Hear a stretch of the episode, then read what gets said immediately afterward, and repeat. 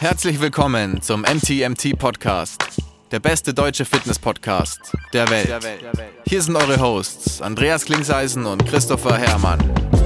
Was bringt dir dein 200 Kilo Deadlift oder dein Sixpack, wenn du dich nicht wie ein Mensch bewegen kannst und es dir am Ende vom Tag eigentlich scheiße geht? Wir geben bessere Antworten auf die Fragen der Fitnessbranche. Für was brauchst du 100 Zertifikate, wenn du keinen Zugang zu deinem Gegenüber findest? Du musst einfach ein Menschenmensch sein. Grundprinzipien sind Systemen einfach immer überlegen. Es geht um Prozessliebe und nicht um Ergebnisorientiertheit. Fitness und Gesundheit sind keine Endziele, sondern sich dauerhaft autoregulierende Prozesse. Wir haben zwar keine Ahnung davon, aber wir reden trotzdem drüber. Ja, herzlich willkommen zum MTMT Podcast. Ähm, Folge Nummer weiß der Basti, der aber nicht hier ist. Dafür eine viel schönere Austauschspielerin, nämlich die Julia. Herzlichen Glückwunsch, Julia, dass du mal wieder da bist bei uns. Herzlichen Gewonnen!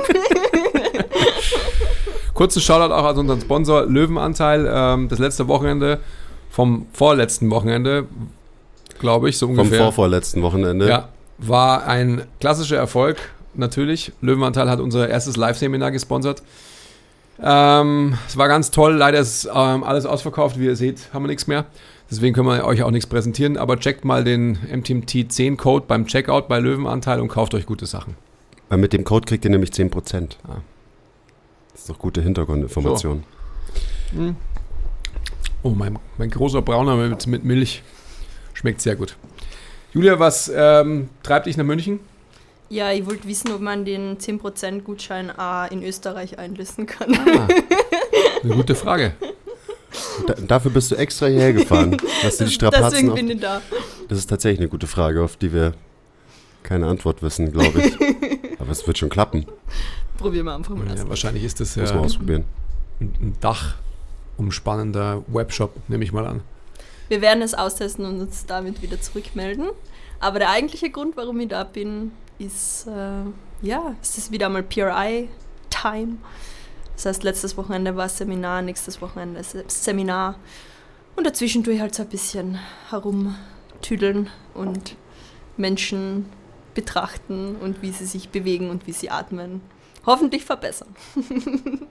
Ja, ähm, du spielst es für, für mich so ein bisschen runter, so ein bisschen rumtüdeln und so weiter. Das ist ja schon so, dass ähm, wenn du in München bist, auf alle Fälle die Leute sich schon freuen, dass du kommst und ähm, im Vorfeld schon mit dir Termine arrangieren, die dann immer bei uns im Gym stattfinden dürfen, äh, wo man natürlich auch immer so ein bisschen hinspicken darf. Ich glaube, dass jeder von, von unserem ähm, Team da immer ähm, ein oder oft wahrscheinlich auch beide Augen eher bei dir auf dem Tisch hat, als im eigenen Training zum Beispiel, was ja auch total Sinn macht. Also es wäre auch schade, wenn es nicht so wäre.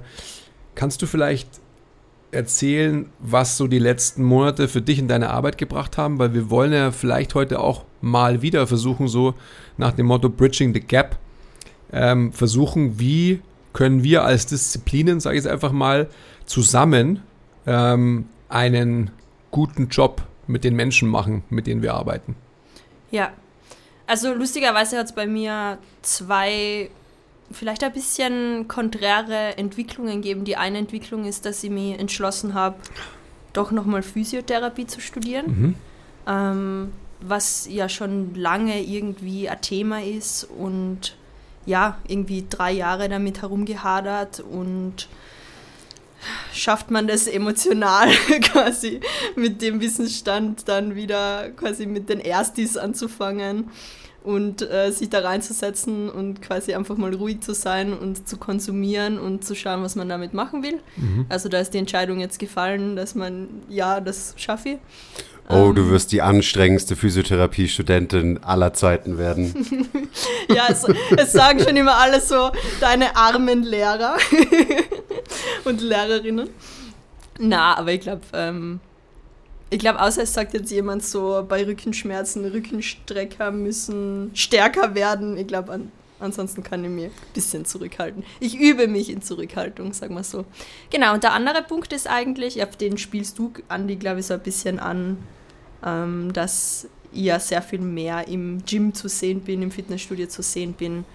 Tatsächlich auch, ja, kleine Trainingspläne für Kollegen, für Kundinnen und Kunden mache.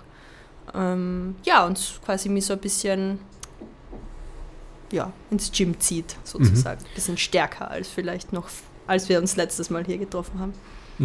Worauf basiert die Entwicklung? Also warum bist du jetzt mehr am Eisen? Also ich verfolge dich ja auch auf Instagram und sehe das immer gerne, wenn du dann eben verfolgt im, im, im, klingt klingt ein bisschen hart. Verfolg dich immer bis ins Gym und schau dir gerne dabei zu, wie du Gewichte bewegst. Ähm, ja, ich glaube einfach aus aus einer eigenen Entwicklung heraus, dass es halt möglich war. Also ich habe auch bei der Katie Sinclair das Empower Performance gemacht. Das war natürlich schon ein großer Faktor. Ähm, steht auch schon länger irgendwie auf meiner Wunschliste, das bei ihr zu machen. War tatsächlich aber immer so, dass ich mir gedacht habe, boah, das, da kann ich körperlich nicht mithalten, weil sie ja sehr athletisch trainiert mhm. ähm, und ich mich bis, also angefangen habe ich glaube ich Anfang des Jahres und bis dahin habe ich mich eigentlich nie ready gefühlt. Ich habe ja damals auch quasi mit eurem Blueprint trainiert, eigentlich mhm. ein Jahr lang fast. Und ähm, muss sagen, das hat mir sehr gute, ja, sehr gute Basis einfach gegeben, um im Gym trainieren zu können, aber eben noch nicht so krass athletisch zu trainieren also zu finden, okay, was fühlt sich gut an, was fühlt sich vielleicht nicht so gut an, wodurch kann ich das ersetzen? Und dann auch mir eigentlich ready zu fühlen, um zu sagen, okay, geh jetzt da rein. Und ähm, ja, dann habe ich da wirklich ja zwölf Wochen so hart trainiert wie noch nie zuvor in meinem Leben. Mhm.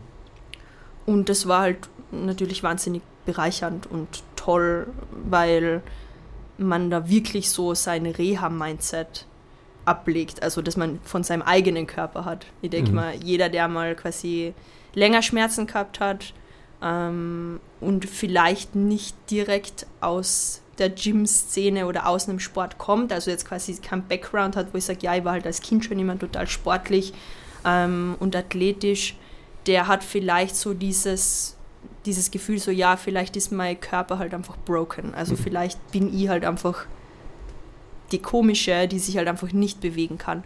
Und ich glaube, ganz viel davon ähm, wurde gelöst in den letzten Monaten und das ist natürlich auch eine Transition, die ich gern weitergeben möchte. Das ist ja eigentlich ähm, das Schönste überhaupt, oder?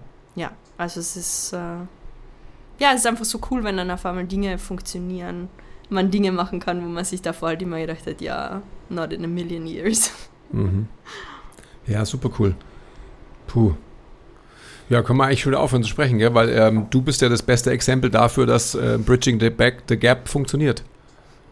Es funktioniert, aber funktioniert nicht für jeden und gerade der Punkt, also wir können nicht aufhören, sondern jetzt geht es eigentlich erst los, weil gerade der Punkt so, dass du immer das Gefühl hast, hattest, du bist broken und du, du kannst es nicht oder du darfst es nicht und so weiter, das ist halt ein Riesenthema, mit dem wir ja auch dauerhaft konfrontiert sind. Also mit, äh, mit unseren Kunden, ähm, natürlich haben wir auch jetzt so ein bisschen mehr Netzwerk aufgebaut. Also man kriegt einfach sehr viel mit aus unterschiedlichen Welten, also aus der Physio-Welt, eben aus der PRI-Welt und dann eben kommen Leute zu uns. Ähm, und das ist einfach so ein wichtiges Thema, weil eben du sagst so, du denkst oder du dachtest, dass du das nicht machen kannst, weil du kaputt bist. Ähm, und da ist ja das, der, das wichtige Wort so, du dachtest. Das mhm. heißt, das ist ein das ist ein Mindset, was ganz viele Leute mitbringen und was eine extreme Herausforderung ist für alle Trainer und Therapeuten, die Leute davon wegzubringen. Und quasi dahin zu bringen, wo du dich selbst hingebracht hast. Also das, das selber zu schaffen, ist ja, also klar warst du nicht komplett alleine, du hattest ja auch Wegbegleiter. Ähm, sehr, sehr viele. genau, aber das bringt ja auch so ein bisschen auf den Punkt. Also das Alleine schaffen ist schwierig und deswegen suchen sich ja die Leute Hilfe. Ja. Bei dir, bei uns, bei einem Physiotherapeuten, was auch immer. Also es gibt ja so viele ähm, Therapiearten. Ähm, und ich glaube, da können wir insgesamt als Branche nicht können, müssen wir einen deutlich besseren Job machen. Dass wir Leuten nicht das Gefühl geben, dass sie kaputt sind. Ja. Ja, ich glaube, also das ist auf jeden Fall ein großes Thema, dass wir quasi sagen müssen, wir, wie kommunizieren wir und was quasi geben wir weiter. Aber ich glaube, es ist auch wichtig für jeden, der diesen Weg vor sich hat, ähm, zu verstehen, dass es jetzt nicht so diese eine perfekte Übung gibt oder diese eine Gym-Routine und dann wird alles gut. Das halt quasi, natürlich muss die Übungsauswahl gut sein. Natürlich quasi, das ist ja, was wir hier immer reden, ähm, besonders auch in diesem Trio so, du kannst es nicht irgendeinen Scheiß trainieren oder einer Reha, du kannst es nicht irgendeinen Scheiß machen und dann wird es automatisch besser, weil du so positive Gedanken hast. Aber es ist halt auch nicht so, dass du nur die guten Übungen brauchst, nur die richtigen Übungen quasi brauchst und dann wird es automatisch besser. Also es ist halt immer so die Kombi aus quasi der Übungsauswahl und da ist natürlich ja, die Physiotherapie oder halt das Training auch das, das das liefern soll und halt dieser Mindset- und Nervensystemaspekt, wo ich sage, ein Teil davon ist sicher bei uns und wie wir kommunizieren ist sicher bei uns. Aber alles, was da mit reinschwingt, liegt, glaube ich, nicht bei uns.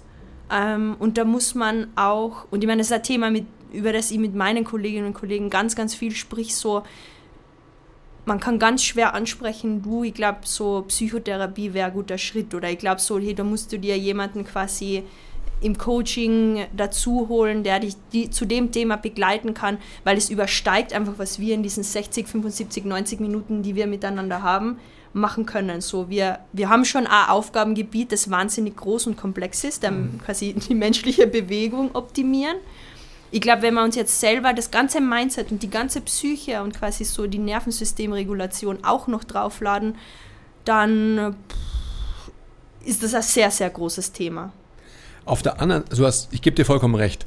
Und ich sage immer, dass wir bei MTMT in der glücklichen Lage sind, dass wir mit Menschen eben über Jahre hinweg arbeiten. Und wenn wir dann diesen Step nicht machen würden, den du gerade beschreibst, als schwierig, dann wird man keinen guten Job machen. Ich denke aber, und das hast du ja eigentlich auch schon gesagt, dass es vonnöten ist, dass wir in den Möglichkeiten, in den Leitplanken, die wir eben ob dieser Teilbereiche haben, also ähm, psychodynamische Konfrontation mit den Menschen. Da müssen wir, glaube ich, einfach insgesamt einen, einen, guten oder einen besseren Job machen, dahingehend, dass einfach unsere eigene Persönlichkeit schon auch mit so Orientierungshilfe ist und weil sie Orientierungshilfe ist, obviously, weil sonst kommt keiner zu dir, also wenn du jetzt äh, uns drei dahin stellst, äh, dann wird eine Person halt in eine Richtung navigieren. Mhm. Ähm, aus, davon ausgehen, dass wir halt alle drei in Anführungsstrichen das Gleiche können, inhaltlich, ja, von unserer Disziplin. Da wird Sympathie und ähm, ganz, ganz viele subversive Elemente werden da ausschlaggebend sein dafür, dass eben der Patient sich dann für ein Quiz oder für dich entscheidet und nicht für mich. Ähm, zum Beispiel. Und deswegen ist es, glaube ich, einfach vonnöten, dass wir dass wir das anerkennen, dass wir halt äh, eine Leadership-Funktion in diesem Kontext haben. Also es ist für mich eine ganz, ganz, ganz, ganz starke Rolle. Und du hast es ja auch schon selber gesagt. Also wenn eine Katie zum Beispiel ähm, da steht und vielleicht auch so als Background ihre Journey, ich will jetzt gar nicht sagen Leidensgeschichte, aber ihre Journey halt irgendwie auch mit in die Waagschale wirft, dann wird das was sein, was halt viele Menschen anziehen wird, weil sie sagen, hey, same here und so weiter. Das ist unsere Rolle, ja. Bin ich fest davon überzeugt. Ja. Danach suchen ja auch super viele.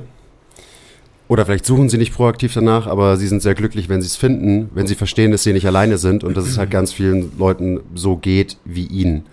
Und gerade so jetzt du mit deiner Story, du wirst ja alleine durch deine Entwicklung über die letzten Jahre Menschen anders beeinflussen, als du es vor dieser Entwicklung vielleicht gemacht hast. Also das musst du ja nicht mal proaktiv quasi machen, sondern das wird einfach passieren, weil du bist ein anderer Mensch als vor, keine Ahnung, zwei, drei, vier oder wie, wie viel auch immer Jahren. Ähm, und mich würde krass interessieren, wie, weil du bist ja auch ähm, ein reflektierter Mensch, wie du darüber nachdenkst und auch wie du das proaktiv jetzt einfließen lässt in deine Arbeit mhm. als PRI-Practitionerin, äh, die Entwicklung, die du eben da durchgemacht hast und weil die ist ja schon krass am Ende. Also, dass du jetzt halt einfach Sachen machst, wo du dir vor Jahren gedacht hättest, so, das kann ich, das werde ich wahrscheinlich nie wieder machen können oder so. Mhm. Also, weißt du, wie, wie baust du das ein? Und da sind wir dann, finde ich, eben doch bei dem Thema. Und natürlich ähm, ist es nicht das gleiche wie eine Psychotherapie, aber wir können ja gar nicht nicht auch die psychologischen und sozialen Faktoren beeinflussen mit unserer Arbeit. Ja, absolut. Ähm, Eben also was hat sich verändert da auch so in erster Linie? Ganz viel ist, glaube ich, subtil und unbewusst. Also mhm. ich glaube, ganz viel ist quasi Dinge, die ausstrahlen, ähm, eine Überzeugung, was den menschlichen Körper angeht, wie er sich quasi selber reparieren kann, wenn man es so nennen will, wie er sich selber quasi regeneriert. Ähm, so dieser Gedanke, dass wir halt quasi auch ein Ökosystem in Wahrheit sind, das sich halt mit den richtigen Inputs wieder regenerieren kann. Da ist ganz viel Vertrauen natürlich auch in meinen eigenen Ansatz, in meinen eigenen Approach. Und ich glaube, das muss ich gar nicht kommunizieren, das ist einfach mein Standing. Also da bin ich jetzt einfach quasi, das, das sitze ich, also es fühlt sich sehr mhm. gesetzt an. Ähm, und da ist es einfach. Also ich glaube, das ist auch, das ist eine Ruhe in der Energie, die man ausstrahlt, die man einfach dann bekommt und hat. Aufgrund von Dingen, die passiert sind. Und ich glaube, der andere Aspekt, der sich bei mir wesentlich geändert hat, ist, ich versuche sehr viel mein Klient, meine Klientin die Session gestalten und leiten zu lassen soweit es in dem Rahmen natürlich möglich ist. Manche kommen mit viel Wissen, manche kommen mit wenig Wissen. Ich werde jetzt nicht jemand, der wenig Wissen hat, einfach stehen lassen und sagen lassen, du musst es jetzt selber designen. Aber ich gehe viel stärker quasi, was interessiert diese Person? Wo liegt die Passion von dieser Person? Was erwartet sie sich von mir in dieser Session? Womit möchte sie nach Hause gehen? Das sind auch Fragen, die ich jetzt aktiv stelle eigentlich, dass ich am Anfang sage, ja, warum bist du heute hier? So, was ist, was ist dein Wunschziel für die heutige Session? Ähm, also ich, ich sprich, glaube ich, viele Dinge auch viel konkreter an, nehme mir dabei wahrscheinlich auch mehr zurück. Also es ist, geht wirklich mehr um dieses personenzentrierte Modell, wo ich sage, hey, es geht ja eigentlich um diese Person und was diese Person denkt, versteht, machen möchte. Ähm, da gibt es dieses schöne Akronym WAIT, Why am I talking? Und das ist ganz oft in meinen Sessions, wenn irgendwas quasi man kennt es ja, gerade wenn man sowas Theorielastiges und sowas Komplexes wie ich unterrichte, dann tendiert man dazu, alles erklären zu wollen. Und reinzuchecken, so will die Person jetzt gerade überhaupt einen Vortrag von mir bekommen oder mache ich gerade einen Vortrag, weil ich Angst habe, dass die Person mir nicht vertraut, wenn ich den Vortrag nicht mache. Mhm, genau, je, unsicherer man ist, desto mehr denkt man, man muss Sachen erklären, um sich proaktiv zu rechtfertigen. Also Absolut. das ist auf jeden Fall auch bei mir der Fall gewesen. Lange. Absolut. Also ja, einfach viel, viel personenzentrierter und versuchen mehr quasi das auf die Person zuzuschneiden, die halt da ist und auch zu verstehen. Und das ist auch etwas, was ich ganz ak aktiv anspreche in meinen Sessions. Ich bin ein Nervensystem. Ich bin inzwischen ein sehr reguliertes Nervensystem. Das ist mir auch absolut wichtig in die Sessions, quasi mit welcher Energie gehe ich in die Session rein, mhm. weil meine Energie, damit steht oder fällt. Mhm. Ähm, und das dann auch anzusprechen und dann auch zu sagen, hey, schau, das funktioniert gerade so und so, ich stehe daneben, ich leg dir irgendwo eine Hand hin oder ich sag quasi, da sollst du hinatmen oder kannst du das noch ein bisschen rausdrücken und das hilft dir zu regulieren. Wir sind zwei Nervensysteme, die hier quasi ko-regulieren, was ja toll ist, was ja die One-on-One-Arbeit für mich so bereichernd und so schön macht, wie sie ist und aber der Persona zu, verste also zu verstehen geben, wenn du jetzt nach Hause gehst und die Übung fühlt sich anders an oder es fühlt sich auf einmal nicht mehr so cool oder so toll an, wie es sich jetzt bei uns in der Session angefühlt hat, dann ist das auch, weil ich nicht da bin. Und das heißt aber nicht, dass du mich für immer brauchst, sondern es ist einfach nur ein Faktor, den du mit einrechnen musst, quasi, dass es leichter ist, zu ko-regulieren, wenn jemand mit einem regulierten Nervensystem neben dir steht. Mhm. Und das einfach quasi solche Dinge einfach auf den Tisch zu bringen und benennen zu können und zu sagen, hey, wenn es dann daheim schwierig ist, was sind Dinge, die du machen kannst, damit du dich wohlfühlst? Vielleicht gibst du da feine Musik rein oder vielleicht, was ich nicht, machst du dein Space halt so, dass du dich wohlfühlst und eben auch beim, beim ins, ins Gym gehen halt darauf achten, dass man sagt so, hey, was sind eigentlich Faktoren, die bei mir auslösen, dass ich mich in der Umgebung wohlfühle? Mhm. Dass ich mir... Oh, angenehm. So, da traue ich mich, mich, zu bewegen oder da traue ich mich zu atmen. Mhm. Und ich glaube, das sind auch Dinge, die halt, ich sprich ja viel mehr so das Umfeld und die Faktoren an, die dazu führen, dass man vielleicht, ja, eben das Gefühl hat, boah, ich kann nicht atmen mhm. oder ich kann mich nicht bewegen, mhm. weil es mir unangenehm ist. Mhm. Ähm, so, die letzten sieben Minuten wahrscheinlich sollten wir uns alle ganz oft anhören, weil da steckt eigentlich so viel Wahrheit drin. WAIT, das Akronym, ist total wichtig für uns als Trainer und Therapeuten. Ähm, ich finde es total bezeichnend, was du gerade sagst. Jeder von uns ist sicherlich an einem Punkt in der Karriere, dass man halt irgendwie viel produzieren will, weil man ja Sicherheit generiert und zwar für sich selbst wie auch vermeintlich für unser Gegenüber. Aber da liegt genau der Hund begraben. Wenn du jetzt quasi die Art und Weise, wie du hergehst, umdrehst, und das finde ich so, so einen wichtigen Approach, Dass man wirklich sagt, so, hey, was willst denn du eigentlich? Weil allein schon die, den Ball in das Spielfeld des vermeintlichen Kunden oder Patienten zu schießen, bringt Selbstwirksamkeit und Eigenverantwortung, weil der Mensch erstmal was formulieren muss. Weil sonst ist, kommt jemand mit einem diffusen Zustand zu dir. Ähm, ja, mir geht's nicht gut. Was heißt denn das überhaupt so? Das kann alles bedeuten. Das heißt, wenn der Mensch proaktiv benennen muss, was ihm oder ihr wehtut oder wo die Einschränkung besteht und so weiter, dann ist es schon der erste Schritt in eine proaktive, selbstwirksame, eigenverantwortliche Herangehensweise, das eigene Problem lösen zu wollen. Und deswegen ist es einfach total viel wert, was du die letzten sieben Minuten gesagt hast. Ähm, es waren genau sieben. Keine Ahnung, hat sich so, ist so wurscht. Das ist so wertvoll. Und auf der anderen Seite auch anzuerkennen für uns alle, dass wir alle mal eben an dem Punkt sein werden, dass wir haben irgendwas Neues gelernt und äh, wir wollen so viel Information. Wie viel Skill-Meetings haben wir in der Vergangenheit ge gehabt, genau zu diesem Punkt? Was willst du im Erstgespräch, im Anamnesegespräch? Wie sehr willst du dein Gegenüber irgendwie beeindrucken oder erschlagen oder sonst was?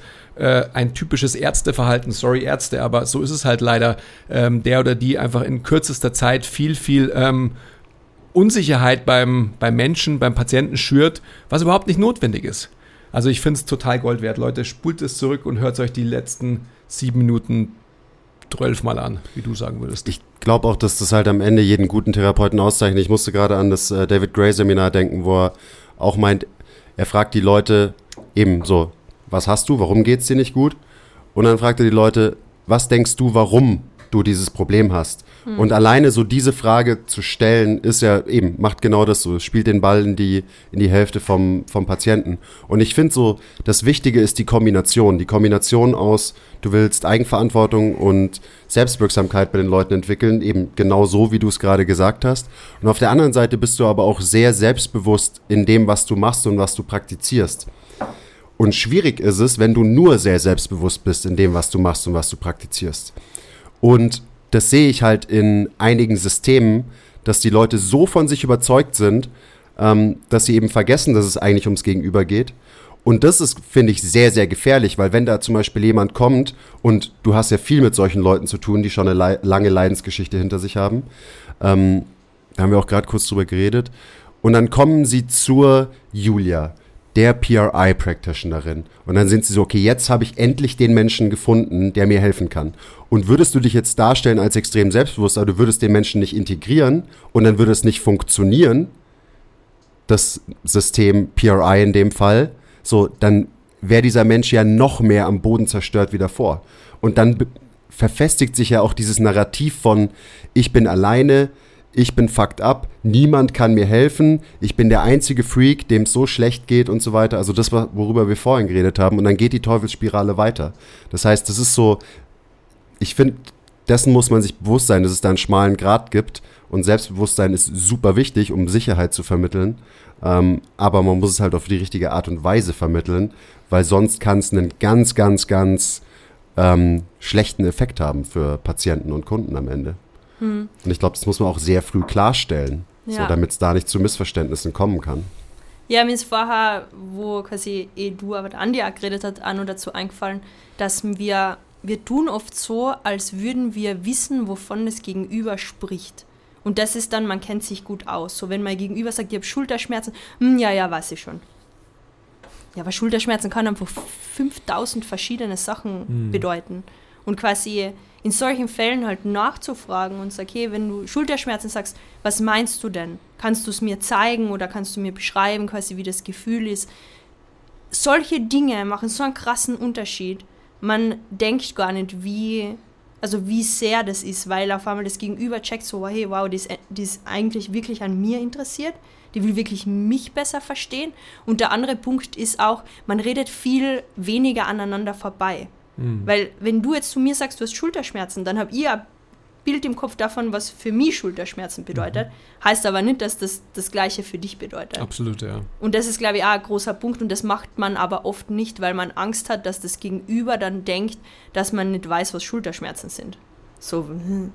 Und eigentlich ist genau das Umgekehrte. So je sicherer man sich fühlt, desto mehr weiß man ja eigentlich so, ja, Schulterschmerzen kann einfach alles bedeuten. Mhm. Und dann im Gespräch auf einmal kommt man drauf, so, ah, okay, so vielleicht ganz was anderes, als was ich jetzt als erstes gedacht habe, als diese Person davon gesprochen hat, dass sie Schulterschmerzen hat. Mhm. Und ich glaube, das ist auch quasi sehr hilfreich mit diesem, mit diesem quasi Why am I talking, wait Akronym zu sagen, kann ich einfach Fragen stellen, die mir helfen, dieses System, dieses Gesamtsystem, das vor mir sitzt, besser zu verstehen. Weil du verstehst ja einerseits den Körper und wie der Mensch den, seinen eigenen Körper wahrnimmt, aber man versteht natürlich auch besser so, was geht bei dieser Person mental, emotional, so auf ganz vielen anderen Ebenen ab und wie, wie erschließen sie sich gewisse Dinge oder quasi wie, ja, macht auf einmal irgendetwas Sinn, ergibt irgendwas Sinn für diese Person. Und eben auch das, was du mit der Selbstwirksamkeit ähm, gemeint hast, so quasi, man, man schubt da den Ball wieder zurück und sagt immer wieder, ja, und jetzt du wieder. Also, Ist es, weil das ist ja genau unser Thema immer, Selbstwirksamkeit und Eigenverantwortung und nicht Entitlement von irgendeinem System und so. Ähm, kannst du, wenn, wenn überhaupt, das ist ja ein fließender Prozess, aber diesen Gedankengang, dass ich schieße dir den Ball zu und ich gebe dir proaktiver Selbstwirksamkeit und dadurch die Ermächtigung, ja, eigenverantwortlich das Leben zu leben, Kannst du da für dich selber sagen, seit wann du das eben vielleicht eben nicht proaktiv, sondern das ist ja ein subtiler Prozess, der einfach ähm, sich entwickelt in, in der ganzen Erfahrung und in der ganzen eigenen Entwicklung, die man mitbringt, in der Sicherheit, die man hat, etc. etc. Kannst du jetzt schon irgendwie sagen, dass sich deine Art zu arbeiten obviously verändert hat und vielleicht auch die Wirkung deiner Arbeit auf deine Patienten? Ähm, das ist immer schwer zu sagen, weil quasi ist meine Arbeit jetzt besser, weil ich mehr weiß oder ist meine Arbeit jetzt besser, weil ich mehr in mir ruhe mit Mhm. dem, was ich weiß. Wahrscheinlich eine Kombination aus beiden. Genau. Also klar. Und ähm, ja, ich glaube, das hat sich ja, da, kommt wieder meine eigene Story halt rein, wo ich sage, ja, ich war ja selber sehr viel quasi in der somatischen Therapie, im somatischen Coaching, ähm, die ja sehr, sehr stark mit diesem perso personenzentrierten Ansatz und sehr stark quasi mit deine eigene Heilung kommt aus dir selber heraus arbeiten. Also die arbeiten ja mit dem ganzen quasi, mit dem Fragen stellen, ähm, so ganz stark mit, mit der Technik, ich hilf dir eigentlich nur herauszufinden, was du eh schon weißt. Mhm. Oder was eh schon in dir ist. Und ich glaube, das hat sich halt sehr, also wo ich dann so quasi rückwirkend versucht habe, herauszufinden, wie habe ich das eigentlich gemacht, was ich da gemacht habe. So quasi so ein bisschen Reverse Engineering. So, wa was waren die Steps? Und dann natürlich PRI voller großes Thema. Und dann denke ich mir so, ja, aber ich arbeite ja so mit so vielen Menschen, die quasi PRI-Techniken machen. Und das ist nicht bei jedem immer gleich. Und das, nicht jeder hat diesen krassen Effekt jetzt mit PRI und warum haben die nicht diesen krassen Effekt mit PRI? So, was fehlt dann quasi.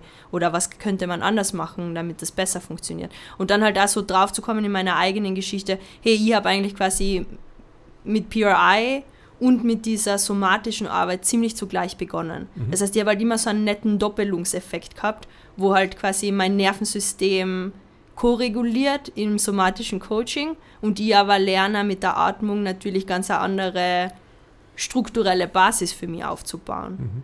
Und dass man quasi sagt, ja, okay, wenn halt quasi, I don't know, wenn halt dein Brustkorb in so einer Position ist, dass es dir halt immer fast den Vagusnerv abklemmt, wie weit kommst du mit deiner somatischen, mit deinem somatischen Coaching? Aber umgekehrt halt auch, wie weit kommst du mit PRI, wenn du halt einfach nicht in deinem eigenen Körper sein willst?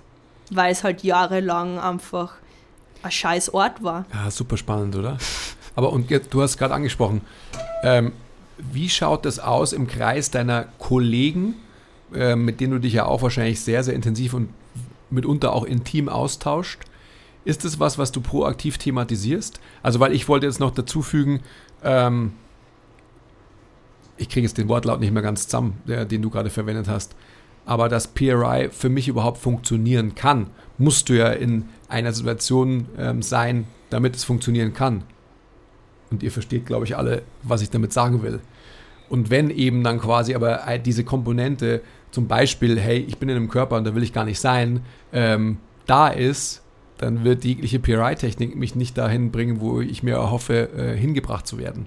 Ja, vor allem, weil, weil ich ja finde, die PRI-Techniken erfordern von dir so krass in deinem Körper zu sein. Ja. Also ich finde, da ist ja Krafttraining manchmal nur leichter, weil man kann mehr so ein bisschen, ah, meine Aufmerksamkeit Es ist ist hier da und definitiv dort. leichter. Das Du kann man hast gar nicht einen vergleichen. externen Fokus, du hast eine Hantel, die du durch den Ja. Raum bewegst Ja. und bei PRI musst du ja Ganz anders. musst du deine Innereien durch dich durchbewegen quasi. Also der Fokus ist total anders. Ja, Ja. voll. Ja, voll. Was war die Frage? Andi, Ich komm steh- schnell zurück vom ich Apfelmus. immer, Genau, ich mache Apfelmus, während wir hier aufnehmen, deswegen stehe ich immer wieder auf. Die Frage war, wie proaktiv du das in deinem engen Kollegium auch förderst. Also die Konfrontation damit. Oder was du vorhin gesagt hast, so, welches Quäntchen fehlt vielleicht bei einer Person, damit in Anführungsstrichen PRI überhaupt greifen kann. Ja, ähm, also wir, wir sprechen natürlich immer sehr viel über Menschen, bei denen Dinge nicht funktionieren, zu denen tauscht man sich natürlich immer am meisten auf. Und da wirf ich das natürlich schon mit rein, dass sie dann halt sagt, ja, hey, wie ist denn die Situation bei der Person zu Hause? So ist es überhaupt, kann die Person überhaupt irgendwie einen Ort finden zum Relaxen zu Hause? Oder ist zu Hause so ein Go, Go, Go, die ganze Zeit Stressort? Ähm, oder eben auch, was wir davor gerade angesprochen haben, mit so kann ich überhaupt in meinem Körper sein? Ist das überhaupt quasi etwas, was möglich ist für mich? Und ein ganz ein großes Thema, das ich auch mit meinen ähm, Kolleginnen und Kollegen sehr viel ansprich, ist so dieses PRI verwenden oder generell Atemübungen verwenden, um Emotionen wegzudrücken. Weil es so, oh, mir geht scheiße, ich tu schnell atmen, dann geht es mir wieder besser und so. Ja, na, aber deine Gefühle solltest du ja trotzdem fühlen. Zulassen. Ja. Und quasi das ist schon etwas, was ich merke, was natürlich leicht dafür verwendet werden kann, dass man dann halt quasi so seine Tools hat. Also es gibt ja so quasi für Nervensystemregulierung gibt es ja auch Tools und dass man dann bei jedem Funken von, ah, irgendwas ist komisch, schnell irgendein Tool. Und dann lernt man eigentlich nie so sein Window of Tolerance so ein bisschen weiter zu bekommen, weil man sagt, hey, ich kann jetzt mal mit dieser Emotion, mit diesem Gefühl hier sitzen, ich kann es spüren, in 90 Sekunden ist es wahrscheinlich eh vorbei, weil die Emotion will einfach nur gefühlt werden. Ähm, klingt super leicht, ist in Wahrheit wirklich, also ich spiele es da ein bisschen runter, das ist wirklich schwierig, seine Emotionen zu fühlen. Ähm, ja, und halt einfach quasi eben Tools nicht dazu zu verwenden, Sachen immer wegzudrücken. Weil dann weitest du eigentlich so das, was du, ja, was für die möglich ist, nicht aus. Also so, du bleibst für immer in deiner Komfortzone und immer wenn etwas quasi so am Rand von deiner Komfortzone ist, dann hast du schneller Tool, damit du es wegdrücken kannst und deine Komfortzone wird nie größer. Anstatt wenn du halt sagst, hey, jetzt fühle ich halt einmal 90 Sekunden diese Emotion, dann hast du ja nächstes Mal schon das Wissen, hey, ich halte das aus und es ist okay, das ist kurz unangenehm, aber dann geht es vorbei. Und quasi eher zu sagen, die PRI-Technik ist eigentlich etwas, was mich stabilisiert, damit die dann genau solche Experimente mit der Komfortzone besser handeln kann. Aber es ist nicht dafür da, dass man für immer in dieser mini kleinen Komfortzone bleibt und quasi nie rauskommt. Und das auch wieder, letzten zwei Minuten.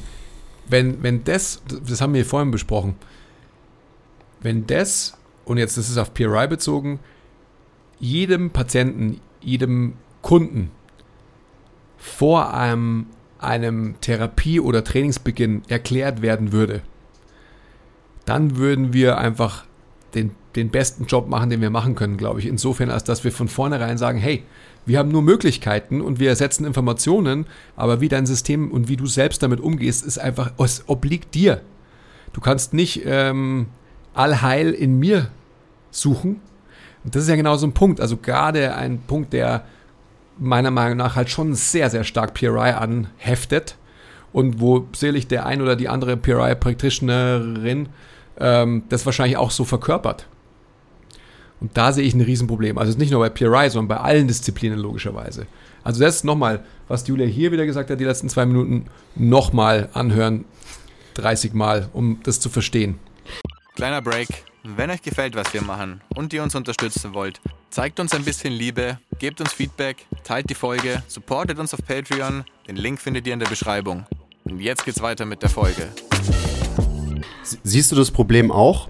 Ähm, weil eben, wir haben vorhin so ein bisschen drüber geredet und ich habe schon das Gefühl, dass eben, du hast gerade von Comfort Zone geredet und da müssen wir natürlich gleich einhaken, weil das, da geht's um dieses Thema, also Comfort Zone, dass du Stresstoleranz auch physischem Stress gegenüber entwickelst und lernst dich anzustrengen. Da sind wir wieder bei deinem Körper spüren, anders erleben und so weiter und das Lernen, weil natürlich so, je deeper das System, habe ich das Gefühl, je komplexer das System, ähm, desto leichter ist es, sich drin zu verlieren und auch so ein bisschen den Blick für andere Dinge zu verlieren, wie eben zum Beispiel das. Das ist ja immer so dieser vermeintliche Konflikt. Ich finde es total albern, weil es ist für mich, ist es kein Konflikt, so zwischen PRI runterregulieren und Krafttraining hochregulieren und Stress und ähm, quasi entstressen und so weiter. Also das ist, das sind wir wieder beim, beim Thema von Anfang, so wie kann man diese Dinge verbinden, weil man muss diese Dinge verbinden.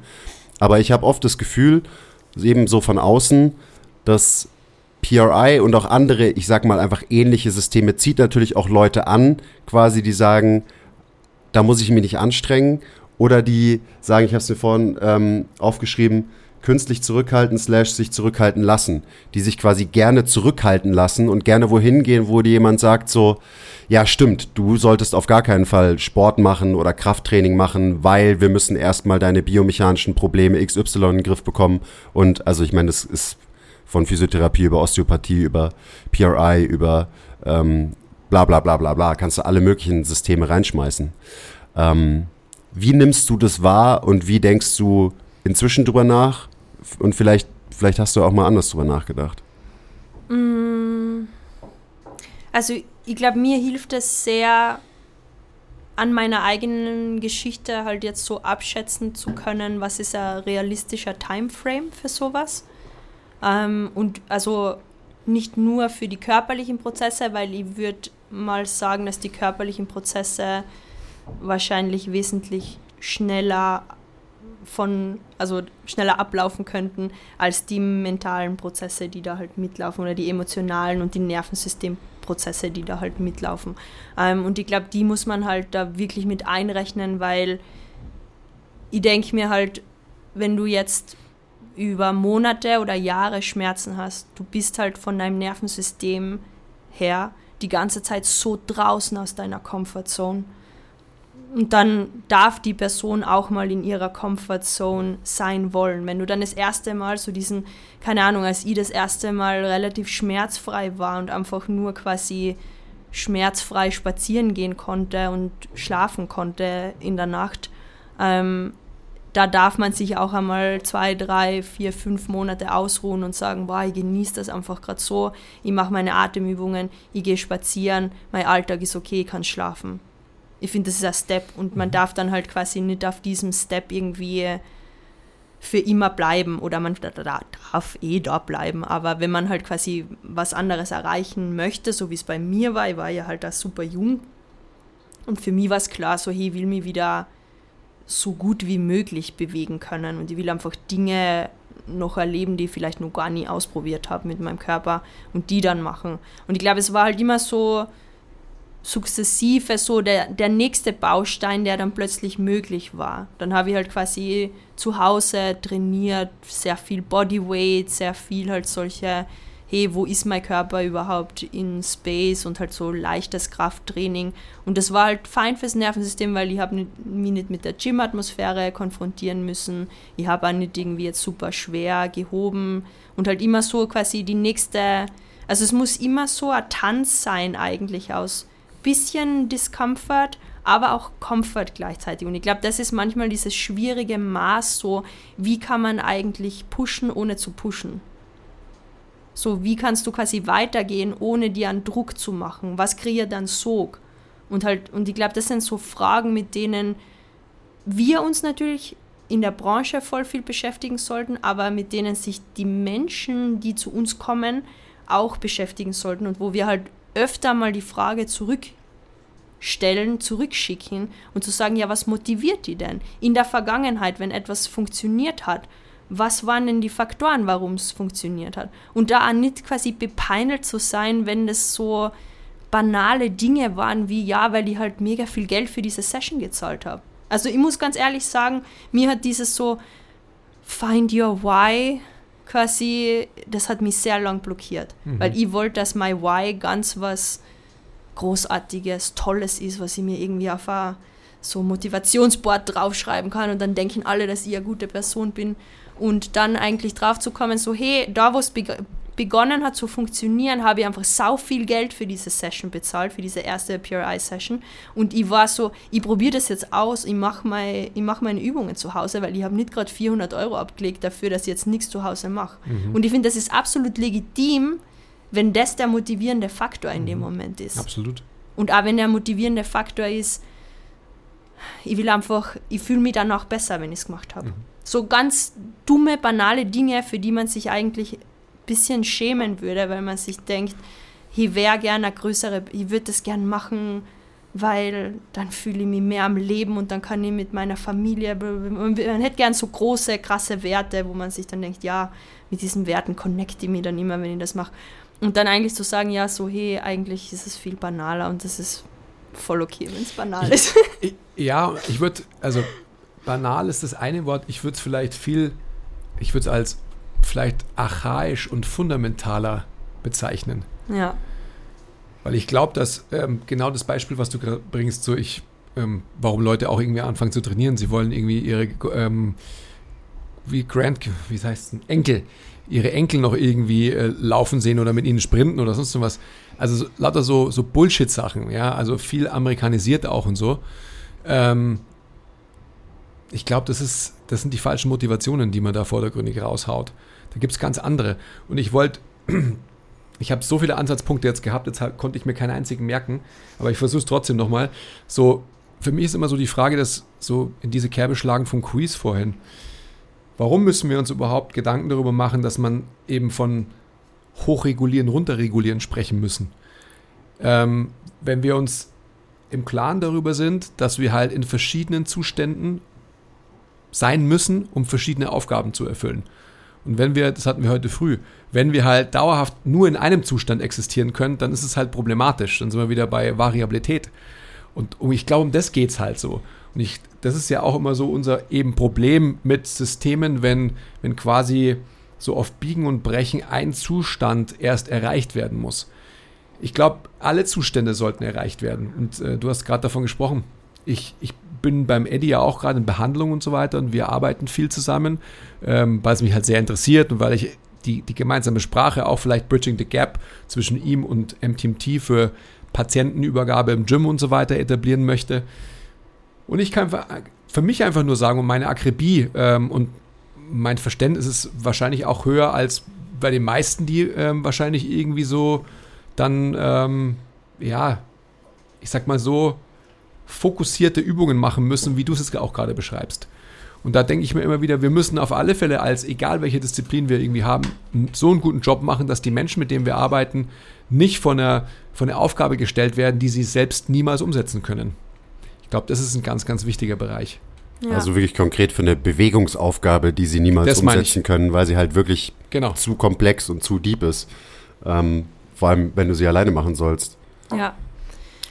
Ja, voll. Und da einfach auch möglichst ähm, die eigenen Ansprüche herunterschrauben. Das war vielleicht auch ein großer Punkt. Also ich mache ganz mit vielen Menschen in der Session 1, 2, 3 nur gar keine richtigen PRI-Übungen. Mhm. Wenn jetzt jemand quasi, eh wie du sagst, super viel Körperkompetenz hat, vielleicht selber Trainerin, Trainer ist oder quasi, ja, sich einfach schon sehr viel damit auseinandergesetzt hat, dann vielleicht ja, aber wo ich das Gefühl habe, okay, die Person kann das handeln und ansonsten baue ich das wirklich langsam auf, weil ich glaube, das ist ein Fehler, den ich am Anfang viel gemacht habe, dass ich halt diese sehr, sehr komplexen Non-Manual Techniques quasi einfach so links und rechts vergeben habe und halt eigentlich äh, darauf vergessen habe, dass das für die Person niemals möglich ist, diesen mhm. Zustand zu Hause umzusetzen. Ja. Mhm. Mhm. Und ja, absolut. Also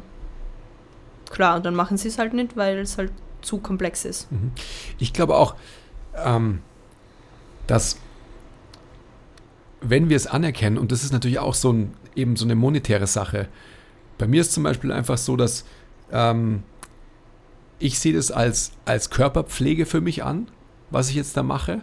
Und das ist ja genauso eigentlich auch wie Personal Training, würde ich sagen. Natürlich geht es einfach mit, ähm, mit einer gewissen Ausgabe einher, aber ähm, ich denke mir immer, dass wenn, wenn jetzt zum Beispiel Leute, die zu dir kommen, wenn die das verstehen, dass es eben eine Bereicherung für ihr Leben ist, aber nicht die finale Lösung.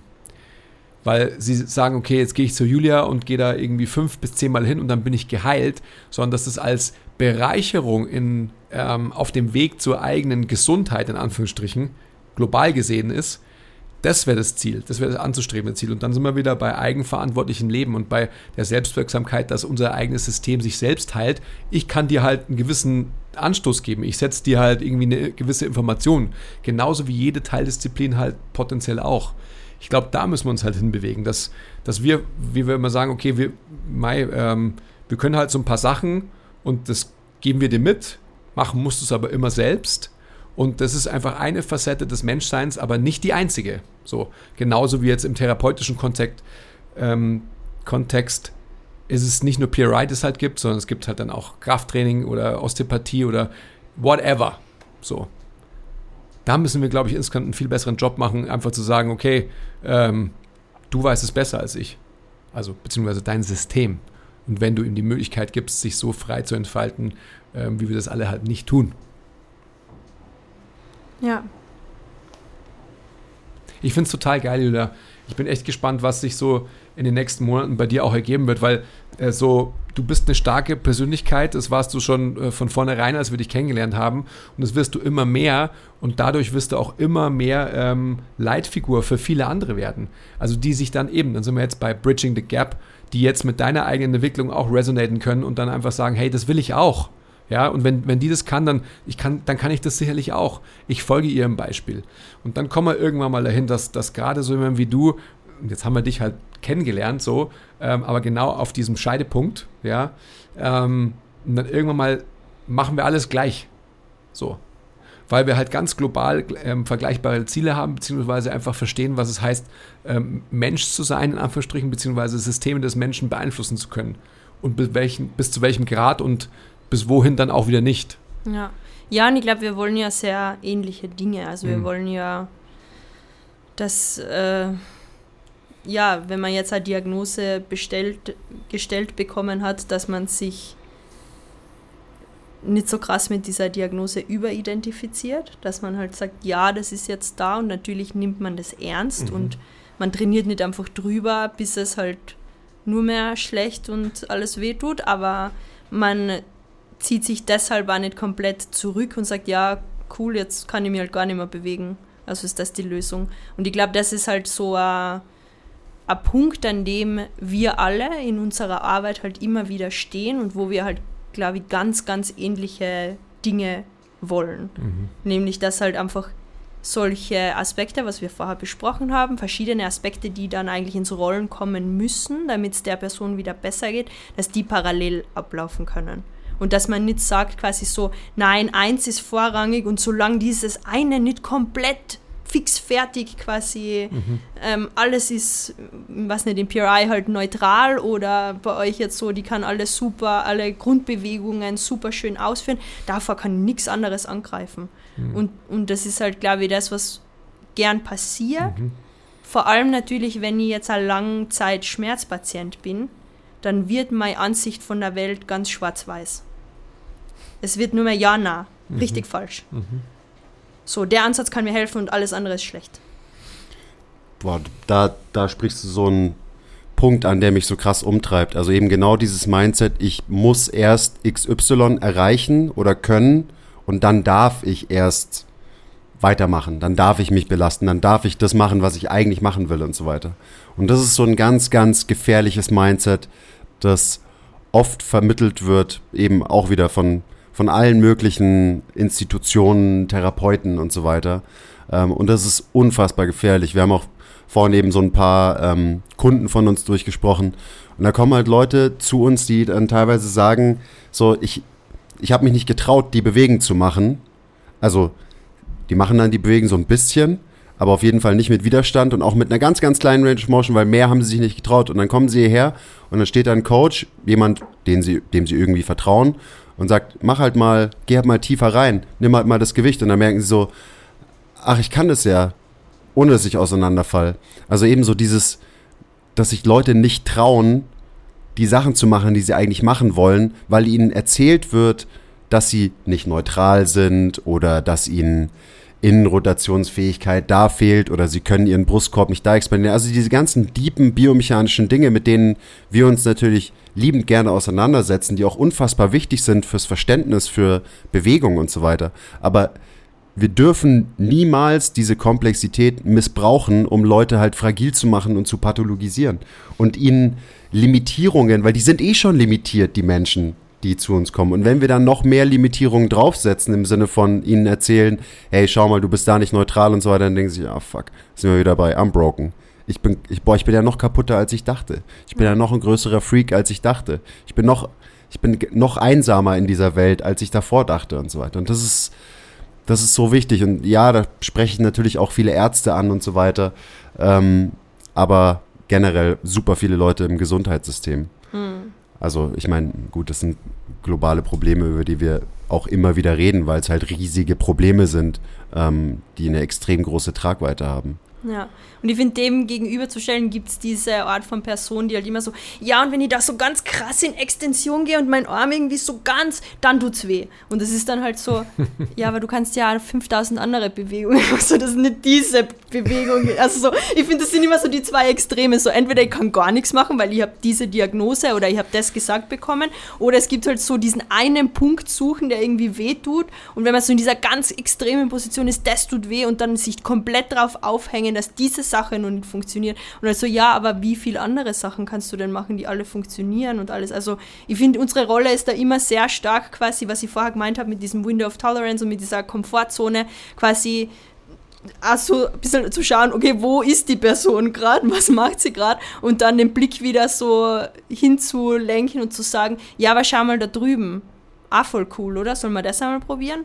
Und ich glaube, das ist, das ist oft so die Schwierigkeit herauszufinden in den ersten, zweiten, in der ersten und der zweiten Session, so wie tickt jemand und was kann ich der Person quasi geben, sagen, was kann ich fragen, um die Person so ins Rollen zu bringen und zu sagen, so ja, hey, schau mal, alles ist eigentlich möglich, alles wird immer besser, ähm, so ich bin überzeugt davon, dass dein System halt funktioniert, wenn wir ihm die richtigen Inputs geben und so, wie kann man dieses Gefühl in einem Mensch verankern.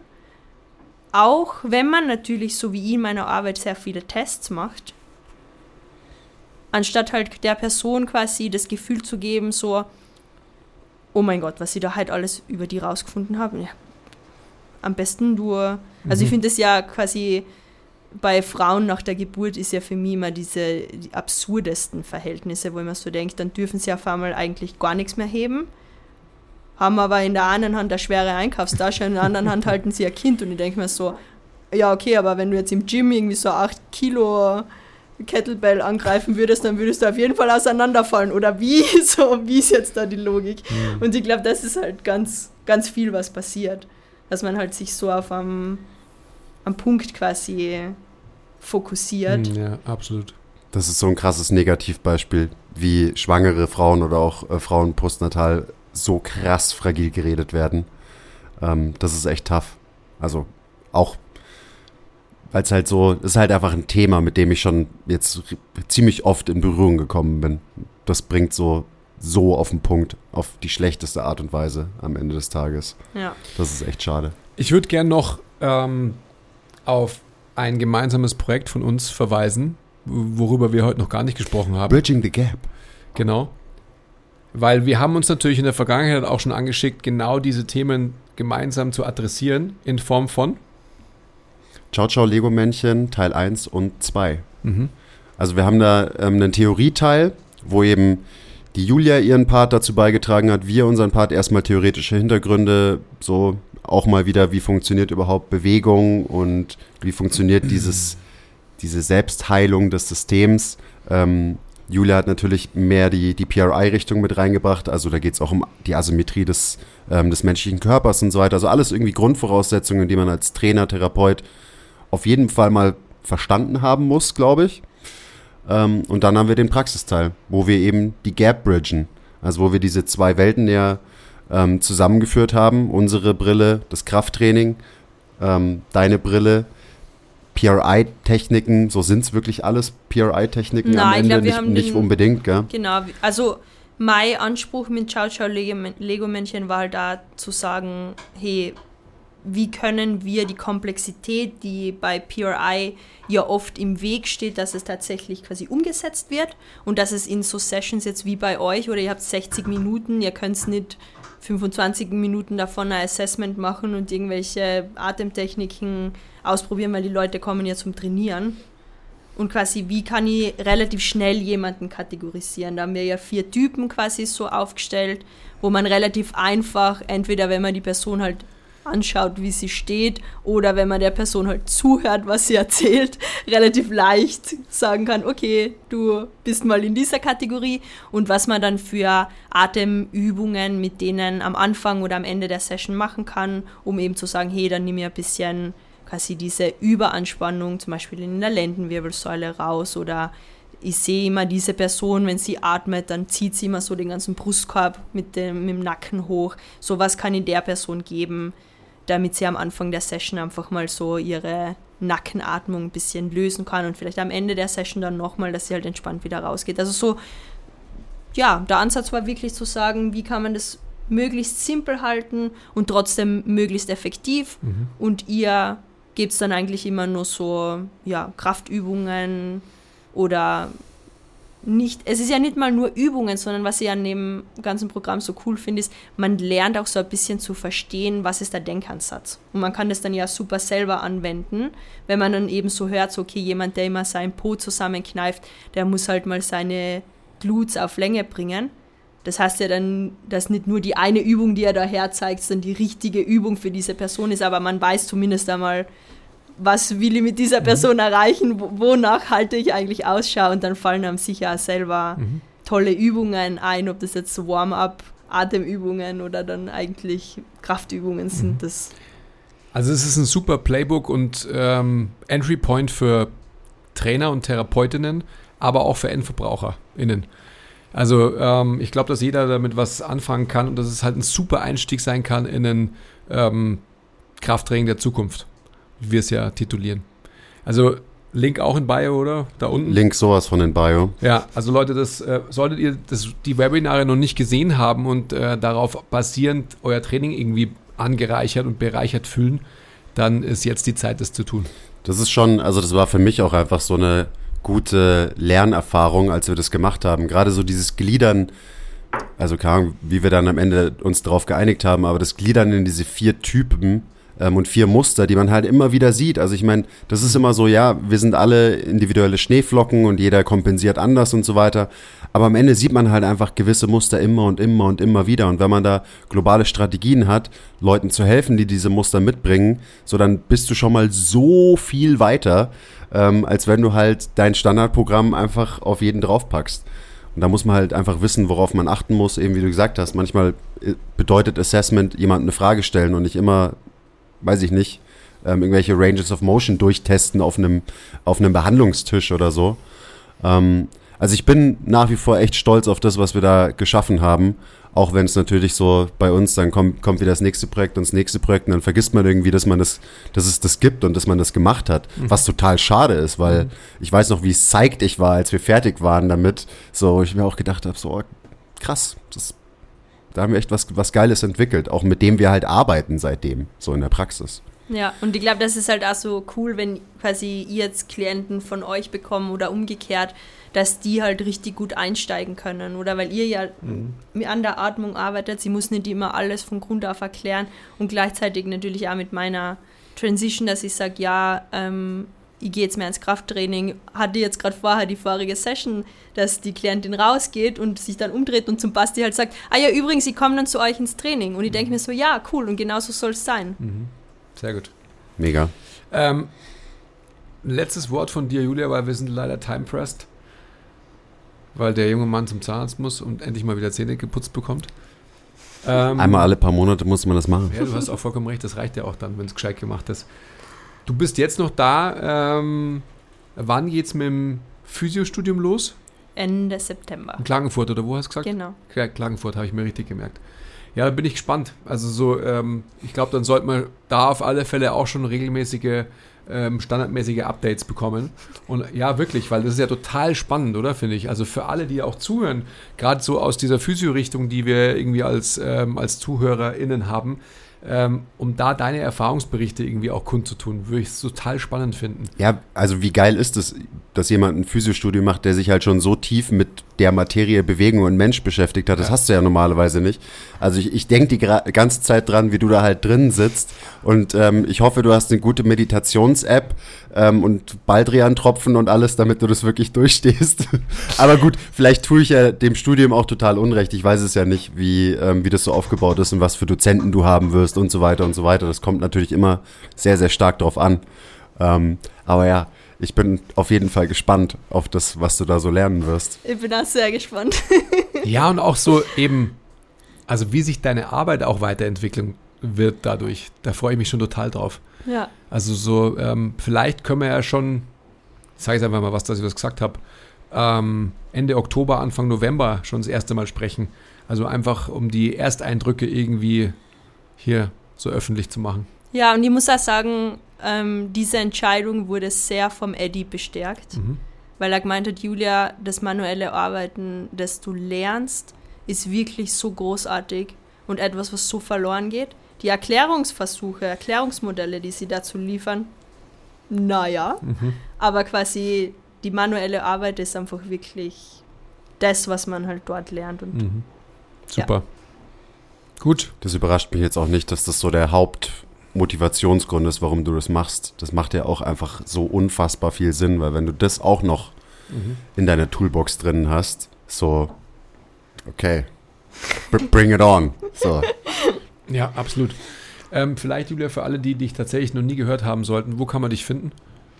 Ähm, ihr könnt mich auf Instagram finden, julia.felber. In Kürze wird sich der Account auf Deutsch umstellen. Sprich, für alle, die nicht so gern Englisch lesen, lucky you, it's gonna happen. Und ähm, ja, ansonsten juliafelber.com. Auch die Website bekommt ein Revamp und sollte dann mit Beginn des Studiums alle diese Dinge abgeschlossen sein. Und dann findet ihr mich auf deutscher Sprache, sowohl im Web als auch auf Instagram. Super. Cool. Macht Sinn aus allerlei Richtung, wenn du mich fragst. Ja, cool, Julia. Vielen Dank, dass du da warst. Ähm, ich freue mich jetzt schon wieder, wenn es weitergeht. Ich finde es so ein bisschen schade, dass wir heute nicht gleich zwei oder drei Folgen aufnehmen können, aber das ist halt immer das Gleiche, gell? Vielleicht gewinne ich ja wieder mal ein Ticket, dass ich hier eingeladen werde. Ja. ja, cool. Also vielen Dank, dass du da warst. Ja, danke euch. Danke dir. Okay, bye. Bye.